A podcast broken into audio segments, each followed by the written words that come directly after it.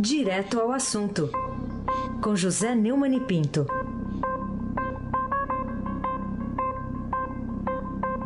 Hoje aqui no estúdio comigo, de azul e branco, Neumann. Bom dia. Bom dia, Raíssen Abac, o craque. Bom dia, Carolina Ercolim, nos braços de Morfeu, essa hora, ou então no bloco. Ou na folia, Ou né? no bloco, É. ou no bloco. Bom dia, Almirante Nelson, o seu pedalinho. Bom dia, Gustavo Lopes. Bom dia, Moacir Biasi. Bom dia, Clã Bonfim, Emanuel, Alice Isadora.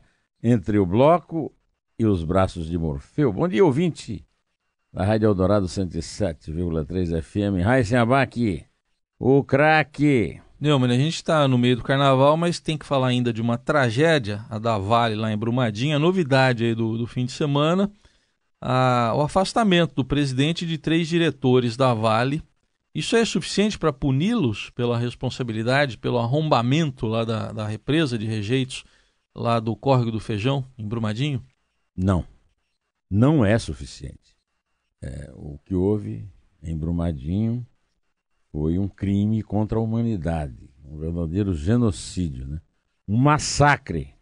Um massacre. A lama seca da barragem do Córrego do Feijão, lá em Brumadinho, já matou 186. 186 E 122 desaparecidos. recolhidos e, e 122, ou seja, 300 pessoas certamente desapareceram da face da terra, perderam as suas vidas, os seus entes queridos perderam o convívio com essas pessoas por causa de um crime inominável, um crime de ganância, um crime de incompetência, um crime que, aliás, levanta uma coisa, quer dizer, se a Vale eh, preferiu gastar uma fortuna, perder 26,6% do valor de suas ações, do seu patrimônio no mercado, um rebaixamento de nota da Moody's até agora, e certamente outros rebaixamentos virão.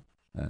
É, é porque realmente essa ganância, essa falta de, de completo zelo, falta de zelo pela vida humana, essa desumanidade, essa insensibilidade, é, produzem uma economia, para ser maior do que isso, tem que ser uma coisa gigantesca. Quer dizer, o lucro eh, que advém da falta de segurança das pessoas que moram perto eh, das represas de rejeitos da Vale deve ser um lucro monumental. Por exemplo, nós agora tivemos o seguinte, né? A primeira Moody's rebaixou, depois o Ministério Público exigiu eh, o afastamento eh, de- da diretoria toda da Vale e de alguns executivos que foram presos e foram soltos pela benemerência, Deus sabe de onde vem, do, do desembargador Neviton Guedes, do Tribunal Regional Federal da Primeira Região em Brasília. É, em seguida, veio o é, afastamento, é, digamos, entre aspas, voluntário né, do Fábio Schwartzman, o presidente, e de mais três diretores. O, o interessante, aliás, o impressionante, é que o Estadão eh, publicou, neste carnaval, que o seu substituto, que é o Bartolomeu, né? Com O. Com O, né? Bartolomeu italiano, né? ele trabalhou nas últimas três gestões da Vale. A primeira gestão é uma gestão bastante comemorada do Agnelli, Uhum. que caiu num avião, um pequeno avião, uma morte suspeita, porque era, um, era, digamos, uma caixa preta, não era uma caixa preta do avião, ele era uma caixa preta, e ele foi perseguido de forma cruel e brutal pelo Lula e pela Dilma. Terminou caindo durante o governo Dilma. A, a privatização da Vale é, é uma farsa. Na verdade, a Vale tem entre os seus acionistas majoritários fundos de pensão controlados por sindicalistas do PT, do Banco do Brasil, eh, o Previ, da Petrobras, da Petros e da Caixa Econômica, FUNCEF, né? além de uma participação grande do BNDES. Depois dele veio o Murilo Ferreira, que caiu por causa do desastre de Mariana, e agora o Fábio Schwartzman, que está caindo por causa de Brumadinho, mas é, é provisória. O afastamento dele é provisório. Sim, é. O cara que está assumindo o lugar trabalhou com esses três presidentes. Ou seja, mais uma farsa da Vale. Dá para aguentar? É. Só lá em abril, né, deve ser tomada a decisão, segundo a Vale disse, definitiva. Ô Neumann, a reforma trabalhista, né, é de novembro de 2017, fez um ano agora em novembro do ano passado, e extinguiu, por exemplo, a obrigatoriedade da contribuição sindical. E agora o governo Bolsonaro criou alguns entraves né, para o pagamento, para quem quiser pagar aí a contribuição sindical. Como é que você vê isso? Eu tenho elogiado muito, efusivamente, o ex-deputado Rogério Marinho, inclusive não é, é, do PSDB do Rio Grande do Norte, é neto do grande udenista Djalma Marinho, fez um trabalho exemplar na reforma da Previdência, recebeu uma reforma completamente fora do esquadro do, do, do ex-presidente Temer, construiu uma reforma bastante sólida, mas essa reforma tem sido solapada por dois movimentos os sindicatos apresentando suas chicanas e os ministros dos superiores tribunais do trabalho. A Justiça Trabalhista em geral. A medida provisória que foi comunicada pelo próprio Rogério Marinho, que agora é secretário, de, é faz parte da equipe econômica do, do posto Ipiranga, né, do Paulo Guedes, Paulo Guedes o ministro da, da, da Economia no governo, ministro da Fazenda no governo Bolsonaro, é, ah, ele agiu muito bem, porque é uma forma. E agiu tão bem que o, o, o Rodrigo Maia ficou furioso, porque o Rodrigo Maia tem entre seus pilares de sustentação o Paulinho da Força, né? da Força Sindical e do Sindicato dos Metalúrgicos de São Paulo, que evidentemente está furioso porque está perdendo uma, uma, uma das formas é, de sustentação que é a, obrigatoriedade, porque eu, nem a reforma, nem a, medida provisória acaba com a contribuição sindical, ela acaba com a obrigatoriedade que o trabalhador, sendo sindicalizado ou não, sempre teve de pagar um dia do seu trabalho para sustentar a farra sindical e a moleza dos sindicalistas. Raíssa Abac, o craque. Bom, vamos entrar num assunto que deu polêmica, principalmente no fim de semana. Vamos abordar alguns aspectos, né, envolvendo essa triste morte dessa criança, né, um menino aí, o neto do ex-presidente Lula, o Arthur, de 7 anos. O, o ex-presidente ele tinha um acordo, né, Neumann, com a Polícia Federal, com o Ministério Público, com o Judiciário, de evitar pronunciamentos políticos e, e, e divulgar via interlocutores a, a teoria de que o neto Arthur morreu de meningite meningocócica, teria sofrido bullying na escola por causa da injusta perseguição do avô pelas elites, né? E tudo isso ele falou lá foi relatado por pessoas que estavam lá, né? É, é não foi possível que os militantes, que aliás eram muito poucos, pouca gente, pouca gente. É, falou a respeito disso, mas na verdade tinha muito pouca gente numa demonstração de que não há mais assim aquela mobilização tão grande em torno do Lula, né? E é, mas as pessoas não entraram no cemitério. Mas ele não precisa disso. Ele tem os seus porta-vozes oficiais ou informais e através deles, através do fuxico, o fuxico do velório, ele, ele transmitiu essa estupidez, né? O menino morreu de meningite meningocócica. Não sei o que é que provocou. É, é uma coisa muito rara. Eu tenho eu me lembro de ter coberto, no meu tempo de repórter na Folha de São Paulo, nos anos 70 do século passado, surtos de meningite em São Paulo, mas isso já não há. Teve aquela epidemia, tempo, né? né? Teve uma epidemia. Não há muito tempo. Então, é, não há nenhuma relação isso, entre isso e o bullying. O bullying que o menino pode ter sofrido, ele não está mais aí para testemunhar, infelizmente, para toda a humanidade, foi uma grande perda. Uma criança de 7 anos morrer de meningite meningocócica é, na Grande São Paulo, né, em Santo André, foi cremado lá em São Bernardo. Mas é, o, se houve bullying, não tem nada a ver com a meningite. O bullying não provocou a meningite. Não há injustiça nenhuma contra o Lula. O Lula é, está preso porque é ladrão. Está é, comprovado, ele já foi condenado duas vezes. A primeira vez ele foi condenado em duas instâncias e por isso está cumprindo pena. Agora, é, acabou, né? Eu acredito que não há mais nenhuma possibilidade do Lula sair mais para nada, porque ele assume um compromisso no enterro do neto e vai fazer política vagabunda, mentirosa, é, cretina, como ele fez. Acho que fica difícil fazer outra. Espero que não morra mais nenhum ente querido dele. É o, é o contrário disso. Espero que todos fiquem bem, bem de saúde e sobrevivam bastante. Agora, não dá para fazer acordo nenhum com o Lula, inclusive porque ele é um mentiroso quanto mais. Aí se abaque, o craque. Ainda falando desse funeral, lá no velório chamou atenção um momento, segundo relatos, de um telefonema. E o ex-presidente recebeu do ministro Gilmar Mendes, o Supremo, ele até chorou lá. Relatos, não conte que o Gilmar também chorou do outro lado. O que, que você achou disso tudo? Eu fiz um comentário, fiz aliás dois comentários sobre esse assunto no minha no meu canal no YouTube. Né? Primeiro comentário eu eu lamentei a morte da criança. É, chamei atenção para o fato de que a dor provocada pela morte de um neto e, sobretudo, a dor provocada pela perda de um ser humano de sete anos é, me lembra muito aquele verso famoso de é, não, não pergunte por quem, o verso do, do, do Keats, né? Por que os sinos não dobram? Per, perguntem por que os sinos dobram, eles dobram por você. Cada vez que os sinos dobram, a humanidade morre um pouco.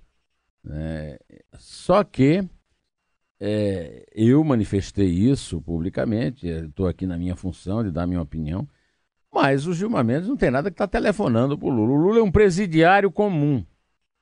Ah, o Lula está cumprindo pena porque merece, porque cometeu delitos, agiu de forma ilícita, ferindo as leis e a Constituição. O ministro Gilmar Mendes está lá no Supremo para guardar a Constituição, não está lá no Supremo para ficar chorando morte de filho de presidiário. É realmente um, um telefonema lamentável. É, o, o chororô mostra que há uma relação entre os dois.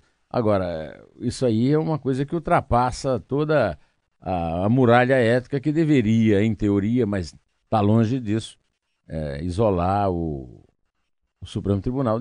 O presidente do Supremo Tribunal, Dias Toffoli, por exemplo, é um ex-advogado do Lula, advogado-geral do Lula, é, também foi empregado do, do PT como advogado antes de ser ministro do Supremo e, e não telefonou. Aliás, o Lula não pode nem atender telefone, ele está.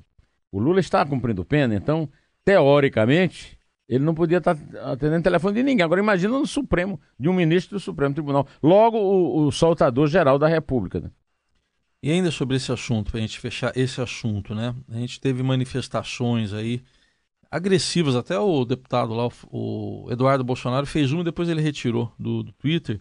O que, que revela a enxurrada de mensagens agressivas aí nas redes sociais a respeito da presença do Lula no velório?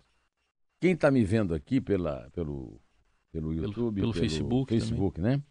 E pelo Twitter também, né? Pelo Não, Twitter vai Facebook depois, né? É, Facebook e, e YouTube. Está é, sabendo que eu estou aqui de frente para o meu celular. O meu celular agora tem mensagem de gente não, Lula não podia ter saído, tem que fazer isso com todos os presidiários. Sim. Bom, na verdade, é, essa enxurrada de mensagem agressiva, de parte a parte, a, a lamentável, o lamentável uso político, tentando relacionar isso com a injustiça que não há da prisão do Lula, tanto pelo Lula como os petistas, inclusive o principal deles, que é a dona Grace Hoffmann, presidente do partido. E, por outro lado, a manifestação é, completamente fria, insensível e desumana do deputado Eduardo Bolsonaro, que depois alguém puxou a orelha, por exemplo, o Silas Malafaia, é, citou uma frase do, do, do Salomão, né? É, o rei Salomão, não é o Salomão Esper, nosso querido amigo. Sim, do rei Salomão. É, de que o, o tolo, quando cala, é um sábio, né? Uhum. É, essa lição devia servir para o Eduardo Bolsonaro, né? De qualquer maneira, essas pessoas manifestam seus sentimentos. O, o, o Lula desperta ódio e amor. E por isso é que ele está sendo assunto nosso aqui, assunto no jornal. É, o, o, canal em que eu, os dois, é, os dois vídeos em que eu comentei no meu canal do YouTube tem altíssima visualização. A média de cinco pessoas aplaudindo a minha manifestação humana contra uma que me chama de esquerdopata, canalha, lulista, melancia, verde por fora e vermelho por dentro, etc. E isso mostra de 5 a 1 é, é goleada até para um time como o seu Palmeiras, que você está homenageando hoje aqui com sua camisa verde. É, muito bem, ainda bem que você reparou. Aliás, a camisa verde e branca, é. O... Não sei como você reparou isso. É, pois tão, é. Tão discreta que é. É isso aí. Ai, Sabac, o craque. Bom, mudando de assunto agora, é, é, é, possível que o governo obtenha algum apoio da população a ponto de vencer a resistência do Congresso depois de a, união, de a opinião pública tomar conhecimento dos privilégios Privilégios que foram relatados numa reportagem do José Fux ontem, aqui no Estadão. Grande xará José Fux, sempre fazendo reportagens é, fora do comum, reportagens incomuns, né? É, ele lá no, no BR-18, mas também aqui as reportagens especiais dele no Estadão. No, no Estadão de ontem, na página é, B4 da Economia, tem uma, um texto do, do Fux, Os Privilegiados da Previdência. Concentrados no setor público, eles conseguem se aposentar em condições especiais e recebem benefícios poupudos. Por exemplo, você lembra do Rodrigo Janot? Está aqui a foto hum. fazendo o sinal de positivo no Estadão. O Rodrigo Janot recebe uma aposentadoria de R$ 37.300. Bom, aí é um dos casos, né? O, foi procurador-geral da República, são os procuradores, procuradores, juízes, militares, todos estão querendo o privilégio. E eu sempre defendi aqui, você é testemunha, de que a reforma de Previdência só tem apoio popular à medida que se acabem com esses privilégios. Agora, tem também o pessoal da esquerda, né? O, o Zé Disseu, por exemplo, que já recebe um grande auxílio pelo fato de ter sido ah, preso e alegado que foi torturado no regime militar, recebe, é, é, depois de 10 anos no mandato de, de deputado federal, é, do qual foi caçado pelos próprios colegas, né, por causa, porque roubou também, é outro ladrão, só que ele está solto, né? É, para se aposentar com benefício de R$ 9.646. Tem uma pessoa que, ao contrário dessa turma toda, é uma pessoa conhecida por sua honestidade, sua lisura, e isso inclui também os privilegiados, que é o, terceira, o, o terceiro personagem, a personagem, que é a, a juíza ex-corregedora geral do, do CNJ, Eliana Calmon, que recebe um benefício de ex-ministra do STJ, que é de 32.100. É, é, é bom esclarecer que esses privilégios não serão extintos, não estão sendo extintos, nem serão extintos pela reforma. Vai, que a reforma vai atingir aqueles que estão se aposentando, que vão se aposentar. De qualquer maneira, é bom que se acabem esses privilégios, porque senão não haverá dinheiro para pagar essa história que não há déficit da Previdência, isso é o chama, a chamada lenda urbana, como se diz lá em Mogi, né? Aí se abaque o craque. Ô, Neumann, eu queria que você chamasse atenção agora para uma entrevista do importante historiador americano, né, sobre essa... A gente está notando uma simpatia aí, né, ultimamente no Brasil, muito automática com o governo americano, e ele chama atenção para isso também. É, ele, ele disse não há substituto para o jornalismo. Já que o nosso governo Bolsonaro está sendo, como você disse, tão simpático ao governo americano, já chegaram até a, o Ernesto Araújo Chanceler propor uma base aérea americana em território brasileiro, seria bom levar em conta as palavras é, do escritor americano Timothy Snyder. É um historiador muito respeitado e ele mostra o seguinte, que realmente a imprensa e os meios eletrônicos de comunicação estão sendo é, sofrendo uma crise danada por causa da, da, da, existência das redes sociais. Muita gente acha que as redes sociais é uma manifestação mais democrática do que a imprensa. Cada um pensa o que achar melhor. Agora ele mostra que até agora não surgiu nenhum substituto para o, para o jornalismo na luta pela democracia. Eu tomo essa, essa, essa entrevista como um ânimo, uma, já que nós somos o último bastião da democracia, uhum. quem sabe então nós vamos até sobreviver a essa crise. Raíssen Abac, o craque. O Neumann, para a gente fechar lá em maio de 2017, foi um dia antes do seu aniversário até, né? Vieram a público aquelas gravações do Joesley Batista. Meu aniversário e do José Paulo e de Andrade. José Paulo de Andrade, é, foi na véspera dos dois aniversários. E, a, e agora o ministro Edson Fachin vai dar por encerrada a instrução do julgamento lá do STF sobre as delações premiadas dos irmãos Batista, também outros figurões da JBS. Por que motivo que isso demorou tanto e a que conclusão você acha que vai chegar? Até tu, Faquin. Até tu, Brutus, meu filho. Né? Deu no Estadão, numa matéria de Amanda Pupo e Rafael Moraes Moura, que o ministro Edson Fachin, o relator da Lava Jato no Supremo, está encerrando a instrução e vai colocar para o plenário julgar a validade ou não das delações dos executivos da JF. E nós falamos aqui na questão dos privilégios do senhor, do autor dessa delação, o senhor Rodrigo Janot, né? petista de carteirinha. O que está em jogo é a rescisão das colaborações de Joésia Wesley Batista e Ricardo Saldi pela PGR porque os executivos omitiram fatos criminosos. Eu tenho falado nisso também, você é testemunha, das que eu chamo de omissões premiadas ou omissões financiadas. Né? É, se discute muito isso na questão do Palocci e principalmente do Joés. Né? Tem conflito de interesse aí, você não acha? Tem. Faquin, quando foi buscar voto no Senado para ministro do STF, foi escotado por Ricardo Salles. Eu disse isso na época, você também é testemunha, né? Executivo da JF. Conhecido por ser o homem da mala do grupo e quem pagava propina a quase dois mil políticos. Rolou de boca em boca que Joélia Batista bancou um jantar em sua casa em Brasília para Faquin e, e, e Renan. Ah, né? Renan. É. Renan Calheiros. Faquin em campanha para sua vaga no STF. Bom lembrar que Renan foi delatado pelo Joesley, que confessou ter pago milhões a deputados em eleições em troca de vantagens para a empresa. Faquin como relator. Isso pode, Arnaldo? Claro que não. Raíssen Abac, o craque, que hoje substitui gloriosamente a nossa querida Carolina Ercolim. Mas tem um momento que o Nelson quer que você lembre aqui, ó. Primeiro dizer assim, tamo junto aí. Se eu precisar de mim, viu? Me fala. Passar, esperar passar. Eu te ouvi um pouco, presidente. Como é que tá? Como é que o senhor tá nessa situação toda aí? Eduardo. O Eduardo viu me, me fustigar, né? Eu tô, tô de bem com o Eduardo. Tem E que manter isso, viu? tô do meio também. Então tá bom. É isso aí. Vamos manter a contagem? Vvamos manter a contagem? Então vai lá.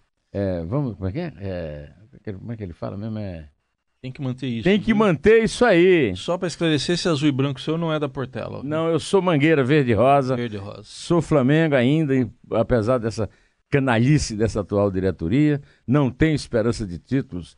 Eh, E, e junto com o Almirante Nelson, nós vamos aderir ao Vasco no próximo jogo. Opa! Sábado, dia 9. Ao Vasco, né? Vamos aderir ao Vasco dia 9 no próximo jogo. Histórico, hein? A sombra da mangueira agora aí, ó.